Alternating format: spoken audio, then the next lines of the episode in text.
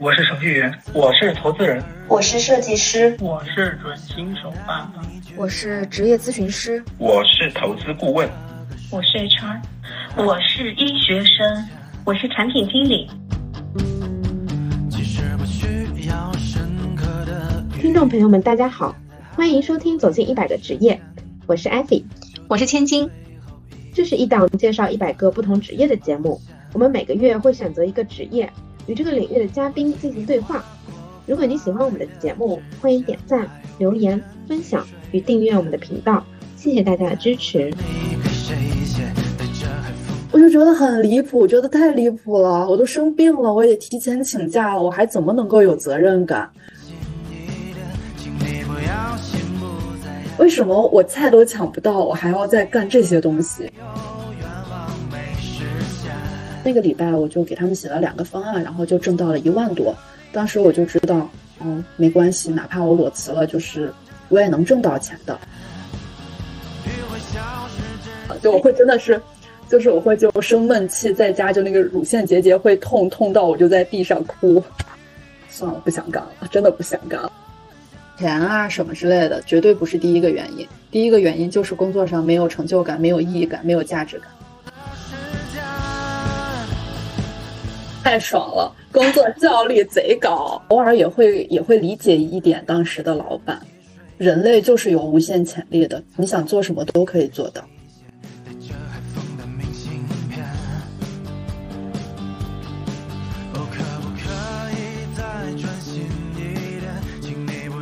那今天我们第一期是走进自由职业，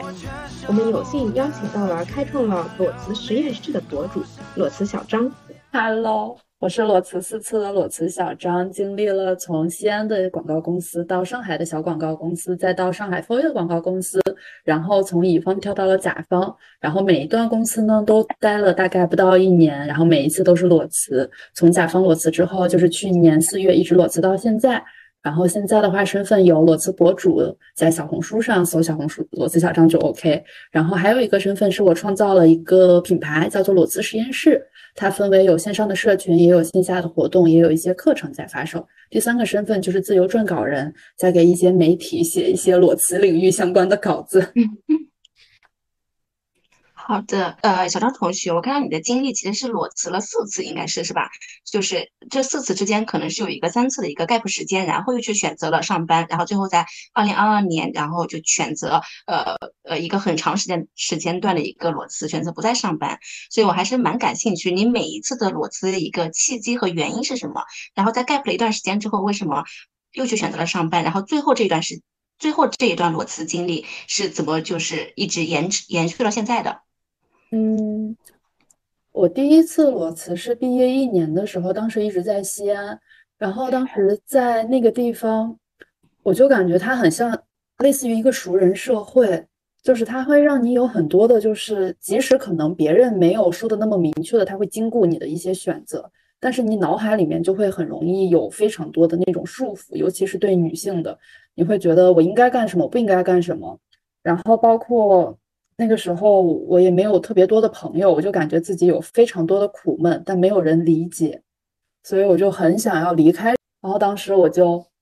一边工作的时候，一边搞副业存钱，因为当时我工作的话，我在西安第一份工作拿到手大概只有三千多，我还要租房子一千多生活。但就这样情况下，我靠着就自己写点小稿子之类的，就存到了两万块钱，我就离开西安，然后去上海了。就是就是很想到上海去，因为当时大家都说什么北上广深，说北京会比较那个，大家都是打工人，然后美食沙漠，然后深圳都是搞钱，然后说上海人就是会比较有那种生活情调，就是上海人绝对不加班，然后我就被骗了，我就去了上海。嗯，到上海之后呢，因为是从西安来，然后上海又是广告就是做的最，我认为是做的最好的一个地方。我当时就找工作就很心里很没有底，就在青旅住着，然后就找了找，然后就随便就入职了一家当时距离我住的地方比较近的一个小公司进去了。然后进去之后就发现，就刚开始还相当于那种明星新人，还被好多人被老板表扬啊，被甲方表扬之类的。然后结果后来他就突然开始让我一个人写方案，但我之前在西安啊什么的就从来没有写过方案。然后也没有接过那么大的 case，我当时就被吓住了，然后表现不好，结果好巧不巧就遇到了二零二零年嘛，嗯，疫情对吧？对，然后等那个回来之后，我们老板就也因为广告公司因为甲方预算收缩了，广告公司就接不到太多案子了，也没有钱了，然后我们老板就开始了裁员，然后我就是其中一个。但很奇怪的是，当时裁我，我没有特别大的感受。就当时 HR 把我叫进去谈的时候，那个时候我有点伤心低落。然后过了一个晚上，睡醒之后我就特别开心。然后我的领导甚至还劝我说，让我可以就是忍一忍，就不要走，就在那儿苟着。他觉得害怕我不好找工作嘛。但我想了想，当时给我赔偿，我就想算了。于是我就拿着钱，后来就走了。然后。那个辞职之后，我就出去玩了，去北海啊，去那种小岛玩。我当时就有点不想上班了，因为之前的话，我也看到过一些自由职业者的报道。但那个时候我就是不想上班，可是我也不知道我怎么能够不上班。大概就过了三个多月吧，就是开始身边就开始有家里人啊，有朋友就开始问你了，你自己也会有那种压力，也没存多少钱。然后，但这个时候我就当时就觉得，那我不能再去小公司了，我得去大公司。大公司可能有保障一点，他们会裁员。所以我就投了两家 foa，然后去了其中一家。进去之后呢，我就发现，就也有加班儿，然后还是会遇到一些就是乙方的那种通病吧，比如说甲方的一些改稿啊，他会比如说在我我已经到家了，大概晚上十一点十二点到家了，突然发微信跟我说要改一个稿子，我说我没有带电脑，能不能明天早上早点发过去？不行，然后我只能去网吧。改稿子，然后你知道网吧的那个 Word 它是不能保存的，就旁边的对，就网吧旁边的人都在打游戏、抽烟，然后我在那儿写稿子，然后还那边还要的特别急，我当时觉得哇，好荒唐。嗯还有这这个是一个原因，还有一个原因是因为我当时就是经常要去医院，嗯，然后去医院的话，我是给。他们随便编了一个理由，没有说真实的情况。但我那个情况的话，就稍微有点复杂。他需要抽血，然后需要做 B 超，然后抽血的话是需要就是抽五次，然后每一次是间隔半个小时还是一个小时，反正就得严格按照上面的时间来。所以我当时就是一边在排那个抽血，一边在排那个 B 超，然后但同时就是我已经提前几天都请好假了，但同时我收到了微信，然后我的 leader 他质问我。他就觉得我没有，他当时说什么？他当时说我没有那个怎么工作责任感？对，嗯，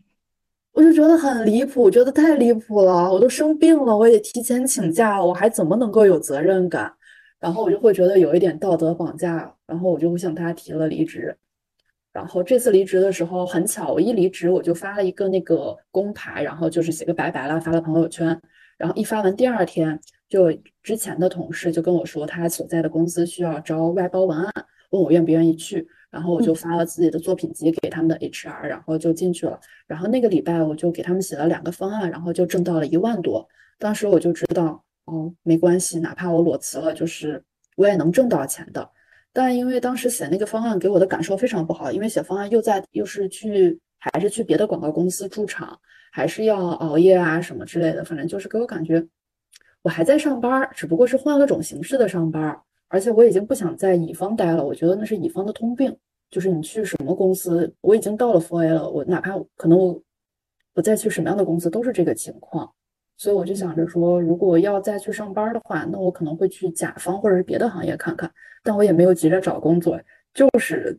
在家玩，在家躺着。就很轻，就每天刷手机，我觉得可快乐了。直到我某一天晚上刷手机，刷着刷着，突然我的一个又是一个前领导发微信给我说他在甲方，然后他问我愿不愿意过去面试一下，然后我就去面试了，然后就进去了。因为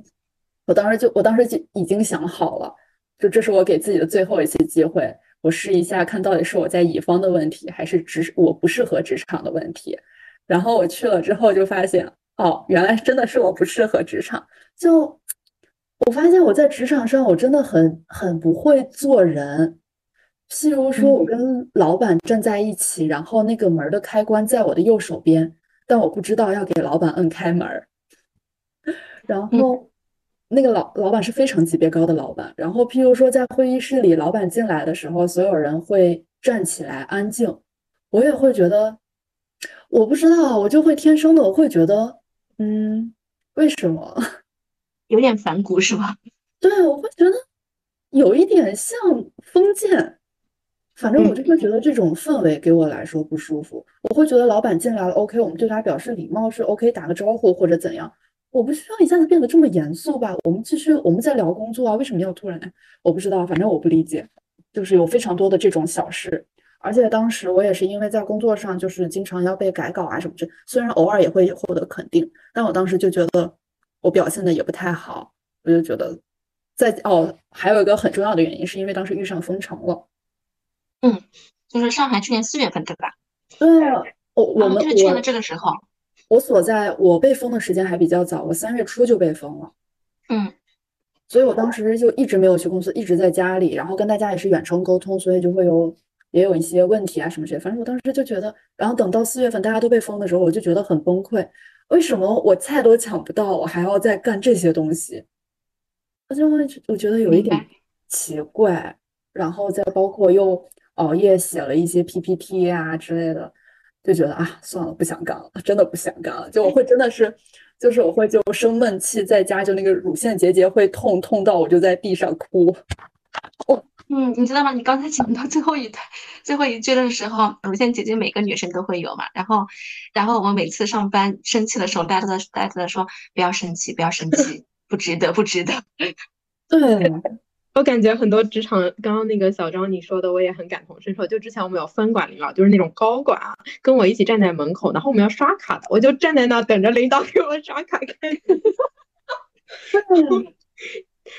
我感觉领导领导夹菜我赚出。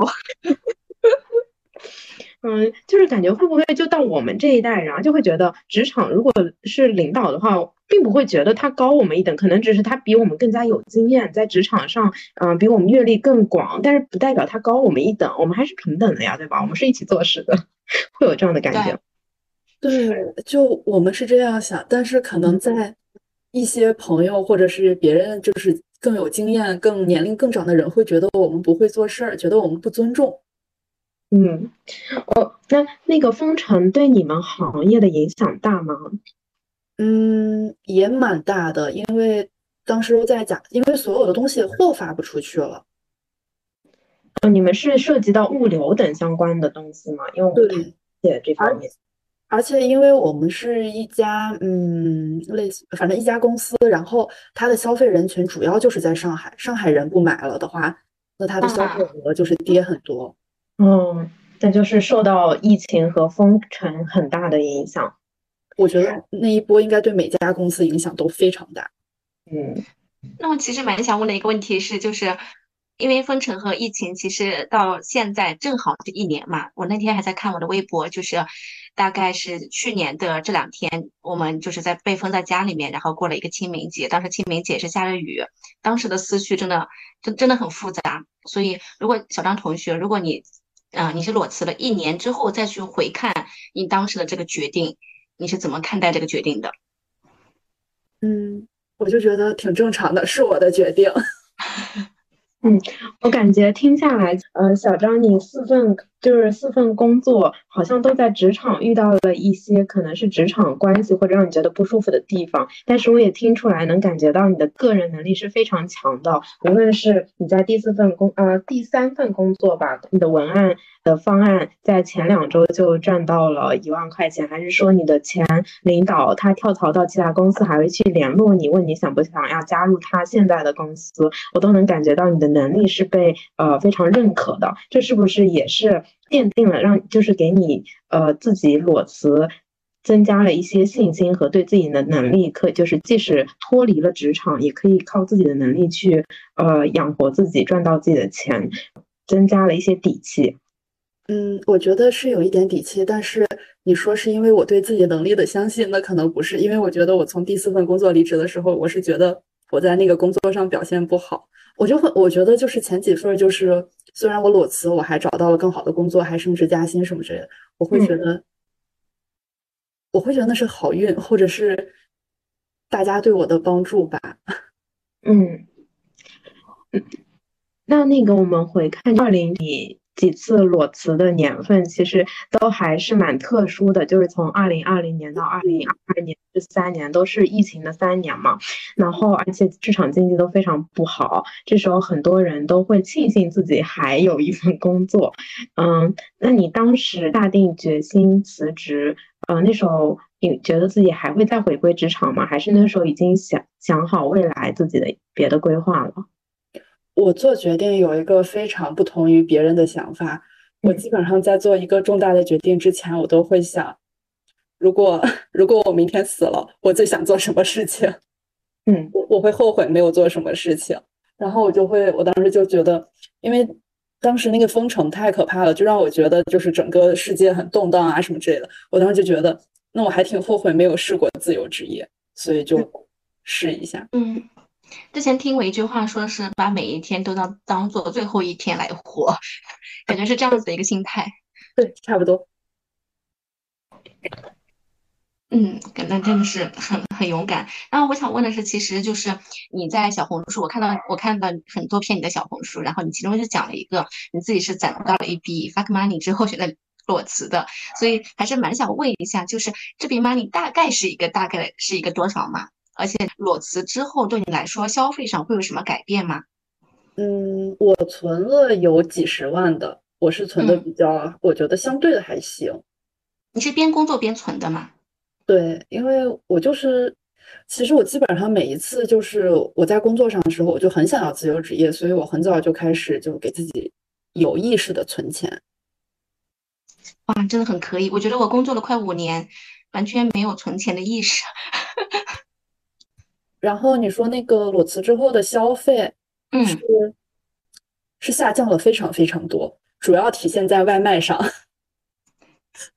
曾经我在工作上的时候，我就会觉得。想要犒劳自己，觉得自己工作一天受很多气很辛苦，我就会一个人点一个什么泰二的酸菜鱼，或者点一个什么 brunch，都是上百啊那种，就完全不在乎，觉得都 OK。甚至下班了心情不好，我会给自己路过什么周大福啊什么之类的，给自己买一条小手链儿，然后就是弥补一下自己。然后裸辞之后，我的外卖好像就一直二三十块钱，就感觉挣钱赚钱的一个珍贵，是不？对，因为嗯，就上班的时候，你知道你下个月还会来钱，就那个钱即使没打到你的账户上的时候，你都只觉得自己是有钱的。然后裸辞之后，你就会有很强的不安定感，你不知道下个月会有多少，你就很想要守住这笔钱。然后再加上，确实辞职之后，因为就跟外界接触的少了一点，尤其是我二零二二那一年的那一年，是我当时就基本上一直在家，不怎么出门的状态。就也不会，就买了两条裤子，还是因为我长胖了。然后化妆品啊什么的都没有买，包括护肤品，现在也只用乳液了。所以就没有什么。生活变得极简了，突然。对，也想说过上了一种极简的生活。对。对。就是，哎，我正好挺想问的，就是你。当你当你发现你也可以不用去化那么多的妆，也可以不用吃的那么好，或者说消费那么多东西的时候，过上一种极简的生活和之前的之前可能会比较大手大脚、铺张浪费的一个生活，你会更喜欢哪一种？嗯，我感觉就是之前在职场上的那一种，更多的是我在弥补自己，我想让补偿自己。对，我想花那个钱买开心、买快乐，但是买不到。然后后面的话就感觉日常生活中你就觉得挺好的，你不需要弥补自己，你就想自己到底需要什么。就我现在都会懒得，就是懒得打开淘宝，因为我不想就是费力去寻找刷那些东西。但之前就是会刷到上瘾。嗯，有一种现在是精神上已经满足了，不需要物质再来弥补的感觉。嗯，但我会偶尔出去玩儿。嗯嗯，明白。嗯，我想，我想这个话题往下延伸一点，因为我之前听播客，其实它有一个点是打动我的，说自由职业者其实最最终最主要的是面对自己的孤独。然后刚才小张同学也讲，在裸辞之后，其实这一年是跟社会的连接是比较少的。所以我想问一下，就在这一年中，你有你有感受到自由职业者这这这个这个职业给你带来的孤独感吗？你是怎么去去和他对抗，或者说是怎么去面对这种情绪的？嗯，首先我是因为我曾经在职场上，我几乎没有特别多朋友，我反而在职场上就基本上就一个人独来独往，一个人吃午饭的那种人。反而我是做自由职业之后，收获了一批朋友啊之类的，然后也认识了做相似类型的事情，所以反而我是裸辞之后，我的社交圈打开了。但是你说的这种孤独，我理解为就是有一阵儿，我对自己的方向有一点迷茫了，然后我就不知道该向去谁去请教，我也不知道谁能够提供给我帮助。所以当时我就花了很多钱去付费咨询等等，但最后我发现，好像这些问题还得你自己去解决。我我我理解的孤独是这个层面。第二个就是当时我不是去年一直在家嘛，我就会发现一个人经常会胡思乱想，然后恰好我就会参加一些活动，像那个禅修，当时那个师傅就说春天了，适合走出去，所以我就开始今年我就开始办线频繁的办线下活动了。就让我自己走出去，频繁的线下见人，然后参加朋友的朋友的活动。嗯，那我们就想问一问，就是刚刚听你也说了一点，那你裸辞以后，呃，好像也是通过自己不断的摸索，一步一步找到方向，然后再成为现在的一个自由职业的博主的。嗯，想问问是如何这样一步步达成现在这样的？然后现在主要的工作内容和收入是来自哪些？嗯，我感觉都不是我摸索出来的，像只有那个我最开始的话是那个想做一个裸辞号，是因为我曾经做失败过一个养生号，我想要 我想要做个养生号，但后来发现我根本不想去了解这方面的知识，我觉得好烦。然后后来我就想了一下，那我一直在坚持什么？后来发现我一直在坚持裸辞。然后当时就是有很多博主发过自己裸辞了怎么样，但他们并不是垂直发在裸辞这个领域内的，所以当时其实我也没有一个对标的账号，我就没有对标账号，所以我就想着，那我就采访做采访裸辞人这个内容，才慢慢在小红书上做起来。然后小红书做起来有一点点体量之后，当时不是四五月份，小红书那个公司在裁员嘛。嗯嗯，我就很紧张，我很害怕小红书这个平台没有了。嗯，所以我就开始导流到微信群里面，开始做线上的社群了。嗯嗯，好有危机意识。对，所以这其实不是我想出来的，就是可能我的一些焦虑吧，就害怕我的一些胡思乱想。然后我的那个自由撰稿吧，是因为有一位主编他看到了我的那个视频。然后他自己主动联系到我，问我能不能写稿。后来也因为他的关系认识了一些别的主编，所以就进入成为了自由撰稿人这样的身份。然后包括那个办线下活动，也是跟你们说，就是因为要觉得要走出去这样子，所以才开始频繁的办。我就感觉好像都，就是你走着走着，可能会有人给你伸出来一个橄榄枝，或者是推你一下，怎么样？明白，我我发现我之前也跟小张在聊，就是我觉得自由撰稿人这一个身份还是还是还是蛮有意思的，而且我还没有进入这个环节，但是我感觉，嗯，其实是如果你裸辞之后去做这样一份工作的话，可能收入是不是相对有保障一点？比相比博主，嗯，那肯定是，毕竟写一篇会结一篇嘛。啊，对。那我想问一个问题啊，就是因为我们现在就是每天是一个上班族嘛，然后在上班的时候，周一到周五，然后生活其实是由上下班来切割的，可能就是早晨一嗯睁眼起来就要去赶地铁，然后每天下班可能是六点钟下班，然后七八点才能到家，然后基本上生活都是上下班这样子来切割的。然后我想问一下，就是如果是一个自由职业者，你每天是怎么来安排你自己的一天的？我不是一个标准意义上自由者，我我的生活状态分了两个，一个是我到就这一次到 DNA 之前，这一次我到 DNA 之前，我的生活状态是，我可能睡到十点多十一点，然后然后起来吃个饭，睡个午觉，然后下午工作一会儿，可能工作到就工作三四个小时吧，工作到六七点，就是天快黑的样子，我就觉得嗯，不能再工作了，太辛苦了。然后甚至也可能就下午工作一会儿，然后我就又跑到沙发上刷手机去玩了。然后有时候甚至或者，然后我我我肯我肯定只会在工作日工作，周末的话就基本上是在玩，或者有线下活动的话我去一下。嗯，反正那我知道为什么你说采访过你的人都都离职了，听起来让人很羡慕呢。嗯，但你自己其实会有一点不好意思。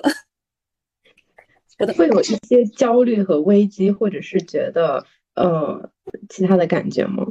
会觉得自己手机太上瘾了，就会忍不住的去看。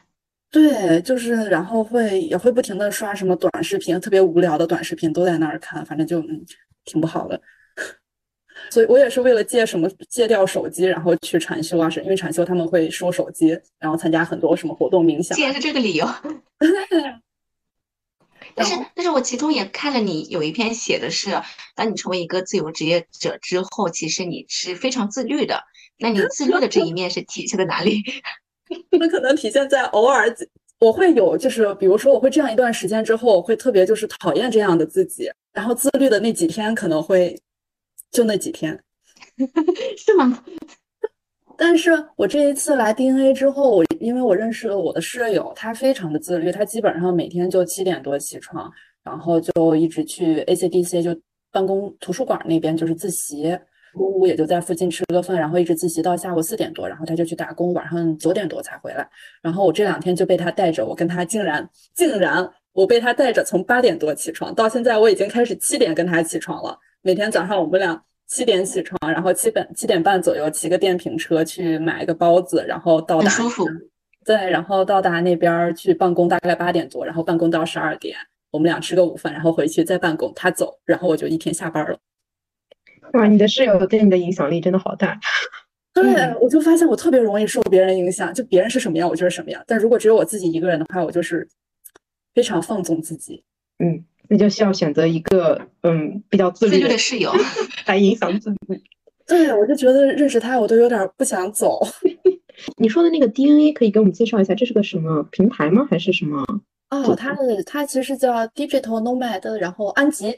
就是安吉数字游民社区。它就是 DNA 的话，它是这边园区的话，它很大，然后人间有集装箱，然后有四人间、六人间。然后这边来的都是一些数字游民啊，或者是刚刚裸辞的自由职业者的人啊，住在这边。然后它 DNA 的园区内也有很大的办公空间啊，什么洗衣房啊，然后娱乐的地方也有。然后 AC ACDC 就是他们的一个非常大的一个，嗯，有很多馆的地方，那个有什么图书馆啊，有办公区啊之类的。反正我很喜欢去那边办公，风景非常好。那这里讲的数字游民是不是大多数都是自由各行各业的自由职业者？对怎么来理解数字游民？数字游民的话，其实跟自由职业者就有一个区别，就是数字游民他可能是有工作的，但他只是不在各个地方做工作。啊，明白，就他不是坐班的那种。对，像我的隔壁就有一个女生，她就是 Web 三点零里面的，她是她在给国外的公司工作，她就是标准的数字游民。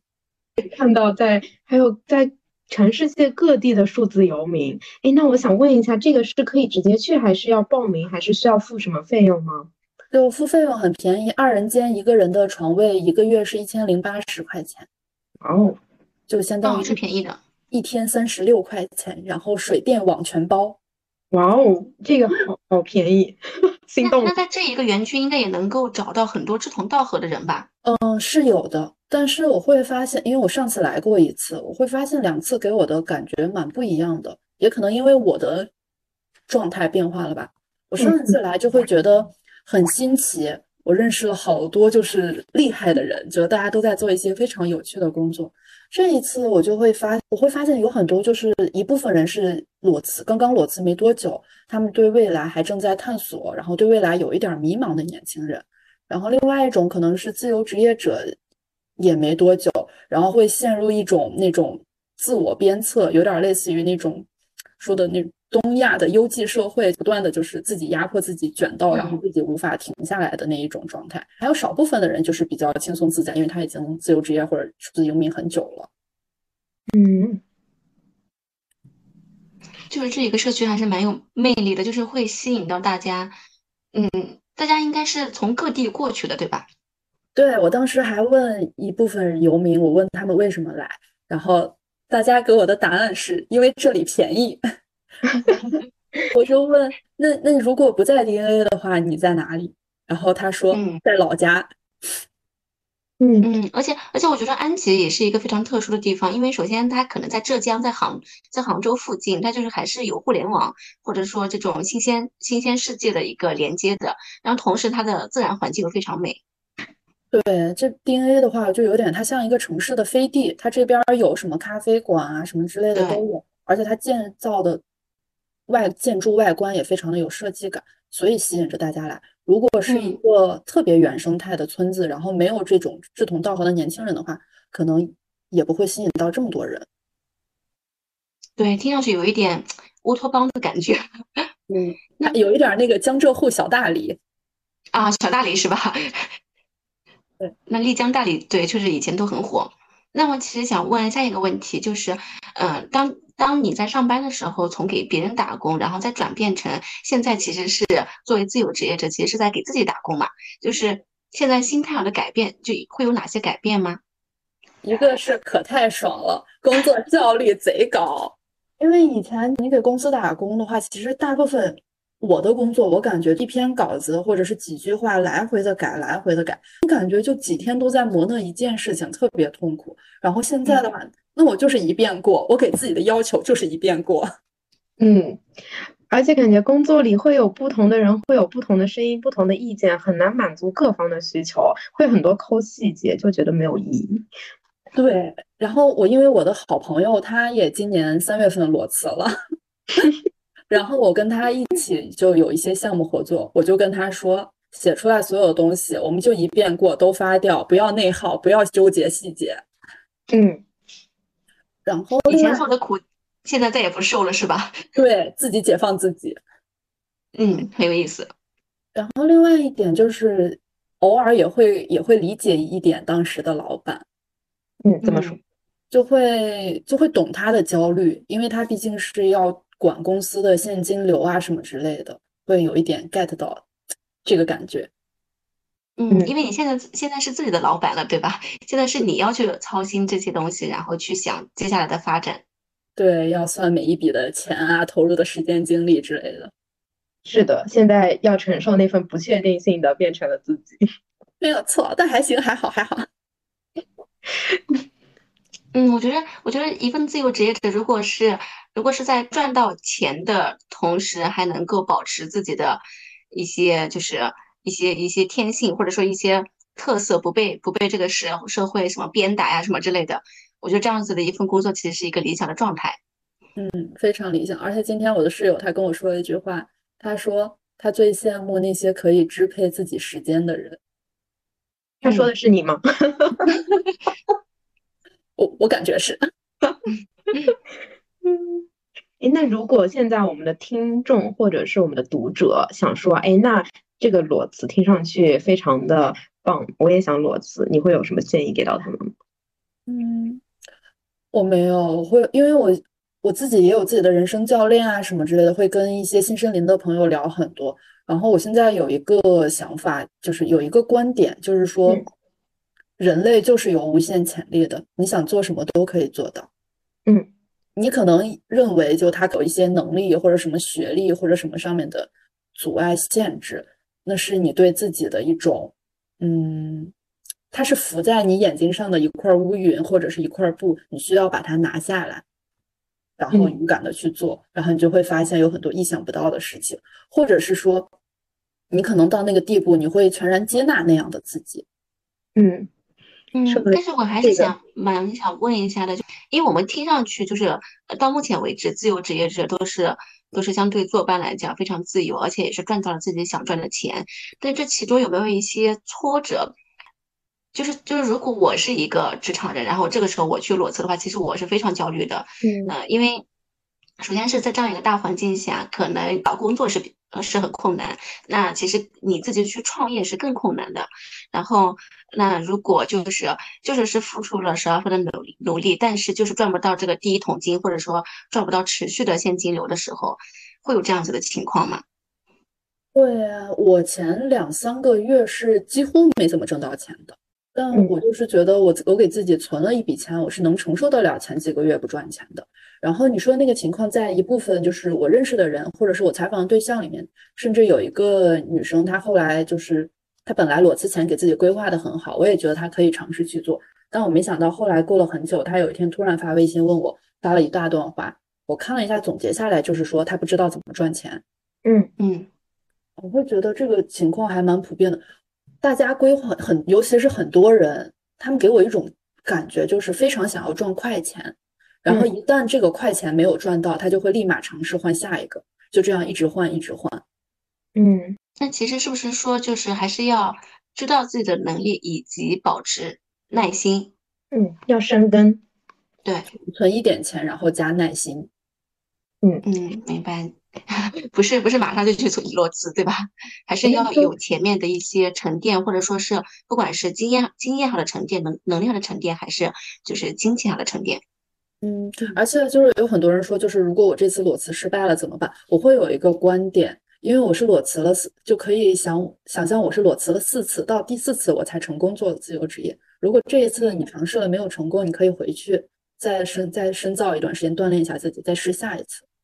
就是还是有退路的，大不了就去上班呗，对吧？对呀，工作我觉得工作可能找不到那么合适、那么高薪的工作，但总归是能找到工作的。嗯，我想问一下，那个既然聊到这个，我想问一下那个小张，就是你之前采访的那些裸辞的人，肯定有一些人是赚到钱的，也有一些人可能是没有赚到钱。那呃，就是赚到钱的那些人，他们有什么共性？然后没赚到钱，可能又想可能最终回归职场或者是怎么样的人，他们又有什么共性？赚到钱的人的共性就是，确实是有一技之长的，或者是说他有钱去学习了某项技能。然后没有赚到钱的人，我觉得就是很很快就放弃，然后也不愿意去学习下功夫。就是嗯，我感觉我不知道怎么去描述，就是我觉得我会觉得很多没有赚到钱的人，他明明是可以赚到的，但他却没有赚到。甚至是有一部分人赚到钱的那些人，他们甚至会，比如说，我有一个朋友，他在沙溪，他曾经想要去那个新西兰，然后澳洲那个打工度假，他在那边看干体力活，嗯，我就赚外币，然后就环游了那新西兰跟澳洲。就你会发现，就这些人，他们就是愿意为某一个目标，就是放弃其他的东西，而且他会为之努力，就是真的是就投入自己，什么方法都 OK，我都愿意，嗯。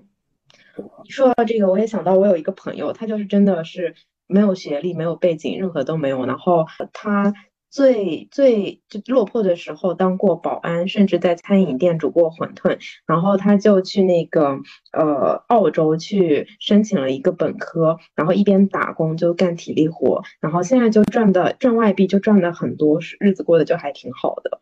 然后我想到，就是最近有一个热点很火，就是说学历就像孔乙己的长衫，有些人就是脱不下，会会有这样的感觉吗？对啊，所以我就会觉得看了这些人的故事之后，我就会觉得你就是有无限的可能，只是看你有没有发现，你相信自己，然后你愿意为为之付出努力，然后并且在忍耐等断一点，等待一段时间。嗯，那我可以把它理解为，其实很多可能没有赚到钱的人，他们可能会有一个既要又要的心理。就是我既不想忍受上班的那种种种的，就是社会的鞭打，或者说是老板的一些压榨，然后同时又不能去真的沉下心来去找自己自由职业的一个发展，又想去快速的赚到钱，会不会有这样子的一种心理在？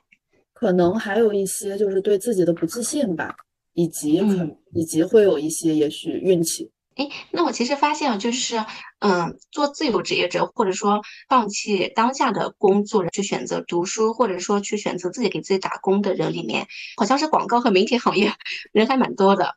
那那我其实我自己的理解可能有两个点，一个是我觉得广告行业确实是好像比较卷，然后他们的你们的上班时间其实可能是中午哎十点钟十一点钟开始，然后晚上九九点十点或者十一点才能结束，可能就完全没有自己的生活的一个。时间，然后另外一方面，是不是因为你们就是因为从事广告和媒体行业，所以其实能够接触到更多靠自媒体、靠互联网就能赚钱的一些博主，然后这样也让能让你们看到更多的可能性，会有这样子的原因吗？我觉得你说的很有道理，然后我还想再补充一一点，嗯，广告人可能我会觉得还有一部一个非常关键的原因，是因为甲方缩减预算了，广告公司接不到那么多项目了，在裁员。就是被迫进入了自由职业者，对，所以我的裸辞群里面最多的就是广告人，还有品牌人、市场人。就是我们刚才讲到的，就自由职业者赚钱的这群人里面，是不是就是广告和媒体行业的人也比较会善于赚钱？嗯，不一定也，但是会发现一些新媒体运营确实蛮多的。媒体人我有观察到，有的人是做自媒体做得很好的，然后有的人他就是在做特稿。他的特稿一篇稿子可能会价格比较高，但他写那一篇稿子，他可能要用几个月的时间。嗯，所以分散到每一个月的话，其实也不算得上赚钱吧，只能算是养活自己。是因为非常深度吗？所以要花？因为而且他也有他裸辞之后，肯定本身就是对那个媒体有一定的崇高的敬意所在，所以会更用心，写的更。我感觉这些人他们对于这个精神上就是工作也是有一定的精神的追求的。那小张你怎么看待工作的意义？对，我觉得这个你说的可太对了。就后来我复盘了一下，就大家究竟到底是为什么裸辞？后来我发现钱啊什么之类的绝对不是第一个原因，第一个原因就是工作上没有成就感、没有意义感、没有价值感。而且我自己，我本身我就是这样的人，我就会，而且我会后来我会发现，就是把工作看得非常重要，甚至就大概类似于工作的价值可能会相当于人生的百分之八十的价值。嗯，所以所以我会很需要工作上的一些给我的一些正反馈。对，那那其实我讲讲想问接下来一个问题，嗯，我这我最近在看一本女性主义的书嘛，上野千鹤子她的一个《始于极限》，就是如果我们选择大概是这个这样一段话，如果我们选择大多数人的道路的话，就不不会被这个社会去评价和评论，那它的代价就是要压缩自我。那那对小张来说，你其实是选择了一个少数人的道路，那在这条道路上，就像你刚才讲到的，你就是在工作中被那个压缩的那个自我有有释放出来吗？我觉得有被完全释放，极大的释放，完完全全做自我。嗯，那这个自我可以可以从哪几个维度去理解呢？就是说，首先你的选题呀，就是你所有的工作内容都是你自己想做的。然后包括就是我做自媒体，我可能也不会是像就别人做自媒体那样去复刻爆款啊什么之类的，我都是发自己想发的。然后。包括线下活动啊什么之类，就很多人跟我说什么裸辞不太好，他们拍照的时候如果举一个裸辞茶话会的牌子，他们会害羞不好意思发，我就我不管，我就要举，就是就因为因为别人说什么裸辞不好，我就要反着来，反正就很多这种时刻，就你就顺着自己来。包括你现在交朋友啊什么之类的，哦，我现在的话，我已经大概两年没有回过过年的时候回过家了，因为我不想见到亲戚，就是也不在乎他们了。然后我辞我辞职裸辞做什么之类的，我的朋友圈也不分组了。如果你评论我说了让我不爽的话，我就把你拉黑删除掉。彻底自由。嗯，我能感受到你现在已经完完全全顺从了自己的内心。对，就是曾经的话，不知道可能还会有一点，就什么迫于家庭啊什么之类的压力，然后还想要什么和解啊，大家和和睦美好。现在只需要就是，哎，会不会有一点自私啊？不会啊。我也是不会，我觉得对自己负责才是最大的负责啊。对，嗯，对对，这句话说的很好。也可能是裸辞之后看了很多这方面的东西啊，反正就是已经自我接纳了，我就是要这样。嗯嗯，而且我感觉你现在就是非常，其实是很肯定自己在做的事情的，也会去肯定自己写出来的东西。所以这个时候，当你做成这件事情的时候，其实那个这个这个时候的工作给你的正反馈是很强的。我发现，就是从一开始我做自媒体，包括所有人，包括我身边也有一些新手啊什么之类，他们在做自媒体都会说，一开始做就会有很多人给你正反馈，大家就会在底下评论说，哇，你写的好，哇，你写到了我的我想说的话什么之类的，你就会发现，工作上哪有人这么夸你啊？而且工作时长会更多，得到的认可还更少，是吗？对，工作上永远是跟你说，哎呀，这不太行，那要改改。嗯，而且我觉得工作上很多时候，好像好像最终的目标不是把这个事情做成，而是每个每个人有每个人的立场，每个部门有每个部门的立场。嗯，可能并最终的结果不是把这个事情做好，而是我这个人或者我这个部门争得了什么利益。所以这也是我去年遇到的一个问题，就让然后这种现象就会让我觉着很没劲。就是虽然这就是职场的潜规。打双引号的潜规则啊，可能职场就是这样子的，但但就是会给我一种感觉，就是没劲。我觉得对我来说，把这个事情做好是最主要的。我不想再去再去再去想一些不稳的什么什么东西。嗯，对的，在职场感觉到一种意义感的缺失，找不到成就感。我觉得刚才千金说的那个，我都觉得特别高端。我一般都是开完会都不知道发生了什么事情的人。很多时候，职场对于打工人而言，他需要的只是一个螺丝钉，他不需要我们的想法。对，而且因为你一个东西经过太多人的手，你就会觉得自己没什么参与感、成就感。嗯，对，而且我觉得就是就是我也因为平时我的工作职业也是文案，或者说是我自己也会有时候写公众号，然后就会嗯就就会因为这个文字这个东西它不是一个非常标准化或者说一个量化的东西，就每个人都能来评价一句，每个人都能来指导你一句，你应该怎么改。我觉得这个是让我最烦的，因为有的时候那个东西你就是没办法去讲，我就觉得我自己写的是好的，但是每个人都能来评价你一句，每个人都觉着你这你这写的不行。我觉得这个，嗯，有时候我也觉得我我不能接受这一个东西。不知道小张你会有这种感受吗？我太我太有，我自由撰稿其实分为两部分，一部分是给媒体写稿、约稿啊什么之类的，一部分是还给一些广告公司、甲方公司写稿。然后我就跟他们说了，我只改三遍。然后结果有，结果有一天不知道是我刚开始是跟他们老板对接，对接的还蛮好的，蛮顺利的。结果后来就对接的人也变了，可能是一些新阿康啊什么之类的。然后有一天他突然跟我说，如果 OK 的话也可以重写。我当时整个人就炸掉了，我 我会觉得写的有多烂，你竟然让我重写。我就会觉得你这个品牌就是你这个品牌，我服务起来就是不是并不吃力。你这一篇稿子我两个小时就能写完，反正我就会觉得他竟然跟我说重写，这然后我就我就我就炸掉了。我说这一篇的钱我不要了，耽误你的时间了。然后我给媒我给媒体写稿都是那种我自己报选题自己写，写完发给编辑，然后主编看完觉得没什么问题就直接发掉了。就这种我宁愿就是可能钱会比广告的那种稿子可能钱会少一点，但我会很开心。get，我完全能 get 这个感受。那那接下来这个问题，好像感觉只能我来问了。就是，嗯，就是因为这个问题可能是我目前遇到的一个痛点，就是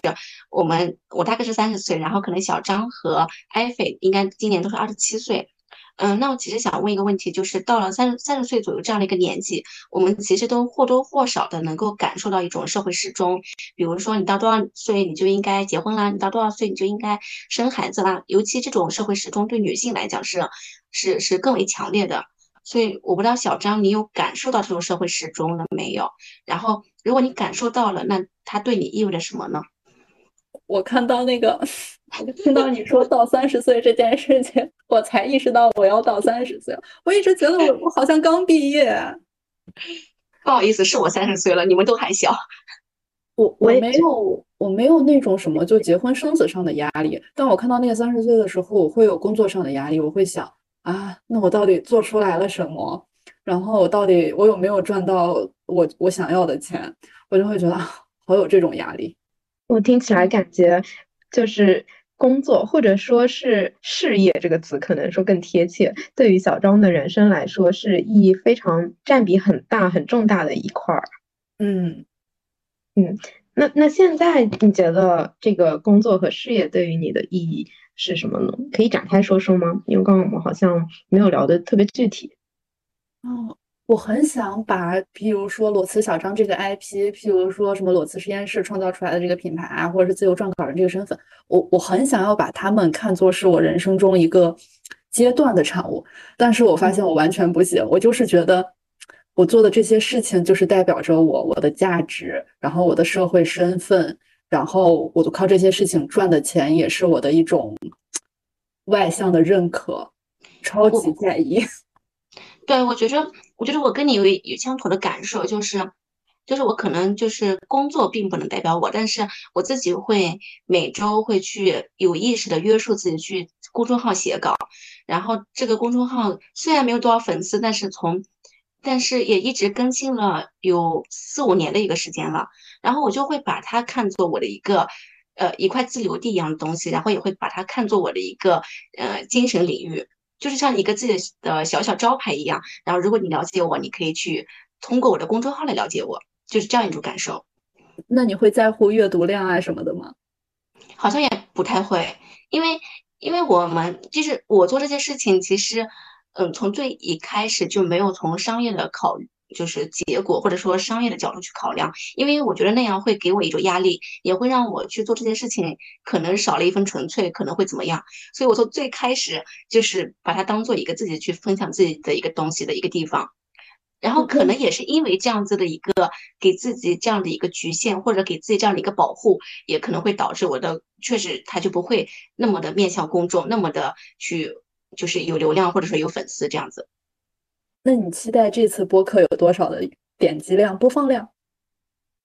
我们做播客的话，这又是出于另外一个想法了，就是感觉现在时代也变了，然后尤其是我们可能这一代年轻人越来越意识觉醒以后，对于职场上的种种。不舒服就会让我们开始在各种媒体平台上面去发声，我们，就想，嗯，可能通过播客啊、小红书啊、公众号这些方式去进行一些采访，让大家对于其他的一些各种职业啊，或者通过 Girls Talk 或者 Special Talk 的方式，嗯，去聊一些话题，嗯，就是让大家了解更多的世界吧，去看到更大的世界，这样。对，就是我们之前在做人物采访的时候，其实还是完全是出于好奇。我们觉着就是想去了解，就比如说我们第一期其实是其实是疫情的时候，艾菲同学是当时我们唯一身边唯一一个进了方舱的，因为那个时候对方舱的整个的舆论。以及以及对他的一些疑问点都非常的多，就即便是我们身处上海的人，其实对方舱都是非常处于一个恐惧的心理的。然后那个时候，艾菲同学正好去了方舱，然后我就和我们的另外一个同学就把他拉过来，哎，就聊了一期。然后那个时候其实是粉，就那个那篇阅读大概是到两千五左右，两千多。嗯嗯。你说对对对对，两千五左右。然后从那一期发现，其实我们是很很沉浸式、很享受这种去去聊，然后去把它这篇文章去去去去落地出来。接着我们又去聊了那个疫情时候的团长的故事。对，这是接下来我们有一个朋友，他是从广告行业，然后他他也是跟你一样，就是就是辞职了，他要准备去澳洲去读一个电影制作这样子一个专业。然后他在辞职之前也是做了蛮多的准备，为这个学校去升学、学语言，包括去准备自己的作品集。所以我们觉得他的故事，其实，在聊天过程中，我觉得就已经给到我们一些激励了。然后再去把它落地成一篇文章，那个时候其实就没有想，没有想这个文章出去之后能够有多少人有阅多少阅读量、多少粉丝，就完全是。沉浸式的，就是很享受这样的一个讨论和探讨探讨的过程，然后最后落地成一篇文章，也会觉得很有成就感。嗯，那从做了这大概六期之后，慢慢的是想去拓展到小宇宙，包括到小红书。我们其实也是想更多的去看看还有多少可能性，或者说有多少人会关注到这一块来。然后其实这样子的过程，我觉得也是能够让我们帮助我们去探索到更多的职业。就比如说我们在做公众号，在做。在做播客，可能对小张同学来讲，因因为你们有这样的一个成型的作品，然后也会吸引你，你愿意来跟我们聊。对的，就本身，嗯。我我再补充一点点啊，就是本身那个千金和我，我们两个就是那种对这个世界好奇心和探索欲非常旺盛的两个女生。然后在那个风控期间，方舱的那一篇报道，让我们意识到，哎，媒体上面的有一些声音可能是很片面的，会给大家带来很多不太客观的认知，造成一些误解。我们发现，靠我们自己的力量是可以把实际真实的情况去告诉大家的。然后通过那些。像那个对 Summer 的那个采访和其他一些报道，发现哎，我们也可以让大家看到这个世界更多的可能性，所以激发了我们想要持续做下去这一个系列的想法。给你们鼓鼓掌，太棒了！我就觉得可能是是因为你们在职场吧，所以相对于这个类似于副业的身份状态就会轻盈很多，就会就是。只想完成自己的精神部分，一些精神追求，状态真好。对，纯纯靠爱发电，非常好。嗯，然后这一次其实也算是对于我们来说也是一个新的探索，因为这一次在小红书上看到裸辞小张这个账号，我们一开始就非常有兴趣，然后没想到第二天就约上了，就可以约上这个第一期访谈，也是我们走进一百个职业的。第零期就是走进自由职业，我觉得这是对于我们来说也是一个非常正向的一个鼓励。就我们勇敢的去跟你们通过不不管什么平台去联系这些原先并不认识的一些人，也可以进行人与人之间的链接。我觉得这是非常棒的一个 尝试，很棒的一件事情。是的，嗯。好呀，那那个裸辞小张，我们这次非常有幸可以邀请到你，你还有什么想跟听众朋友们大家讲的吗？我就是大家想做什么就做吧，相信自己，希望每个人都有勇气。那我们要不今天就到这，谢谢我们的嘉宾裸辞小张。那我们第一期节目就到这里结束啦。如果你喜欢我们的内容，欢迎订阅我们的播客《走进一百个职业》，以及我们有同名的小红书账号。同时，完整文稿也会在公众号“十一的小屋”发出，欢迎关注哦。如果你有什么想要了解的职业，可以在评论区告诉我们，我们给你安排上。好的，那就这期再见喽，拜拜，拜拜，拜拜。当然，我们也要在这里声明一下，我们并不是鼓励大家裸辞，自由职业者还是会面临比较大的不确定性的。这次邀请裸辞小张，是想让大家看到，除了固定坐班外，也有别的可能性。如果大家有自己的想法，或者在职场做的很不开心，也可以鼓起勇气做一些别的尝试。就像我司小张说的，要相信自己的潜能是无限的。